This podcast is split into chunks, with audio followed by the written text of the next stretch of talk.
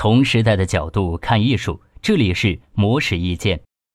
刘慈欣是中国知名科幻小说作家，曾凭借小说《三体》成为首位获得世界科幻小说最高奖项雨果奖的亚洲人。他在参加第七十五届世界科幻小说大会时，向媒体表示，自己的创作风格已经过时，世界科幻潮流正在呈现另一种面貌。刘慈欣说。从这些年雨果奖入围作品来看，很多美国的科幻、奇幻类小说更关心现实问题，比如种族歧视、性别歧视、人工智能对社会的影响、生物科学对社会伦理的影响等，并且围绕这些主题采取不同于以往的叙事结构和写作风格。当然，也有一些作者仍然坚持传统风格的科幻小说。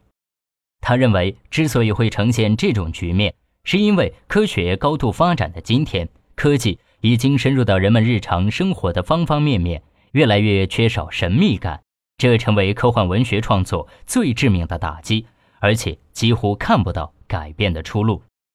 为了挽救科幻，美国科幻小说作家早在二十世纪七十年代就尝试各种努力，希望科幻作品离科学远一些，离文学更近一些。创作的主题也从描写外太空转为描写人的内心，从描写外星人转为描写人类不同种族、不同性别之间的关系。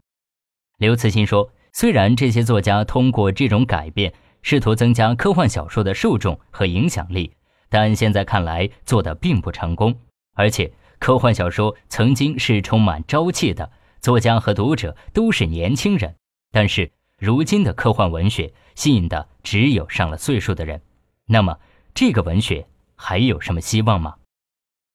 以上内容由魔石意见整理，希望对你有所启发。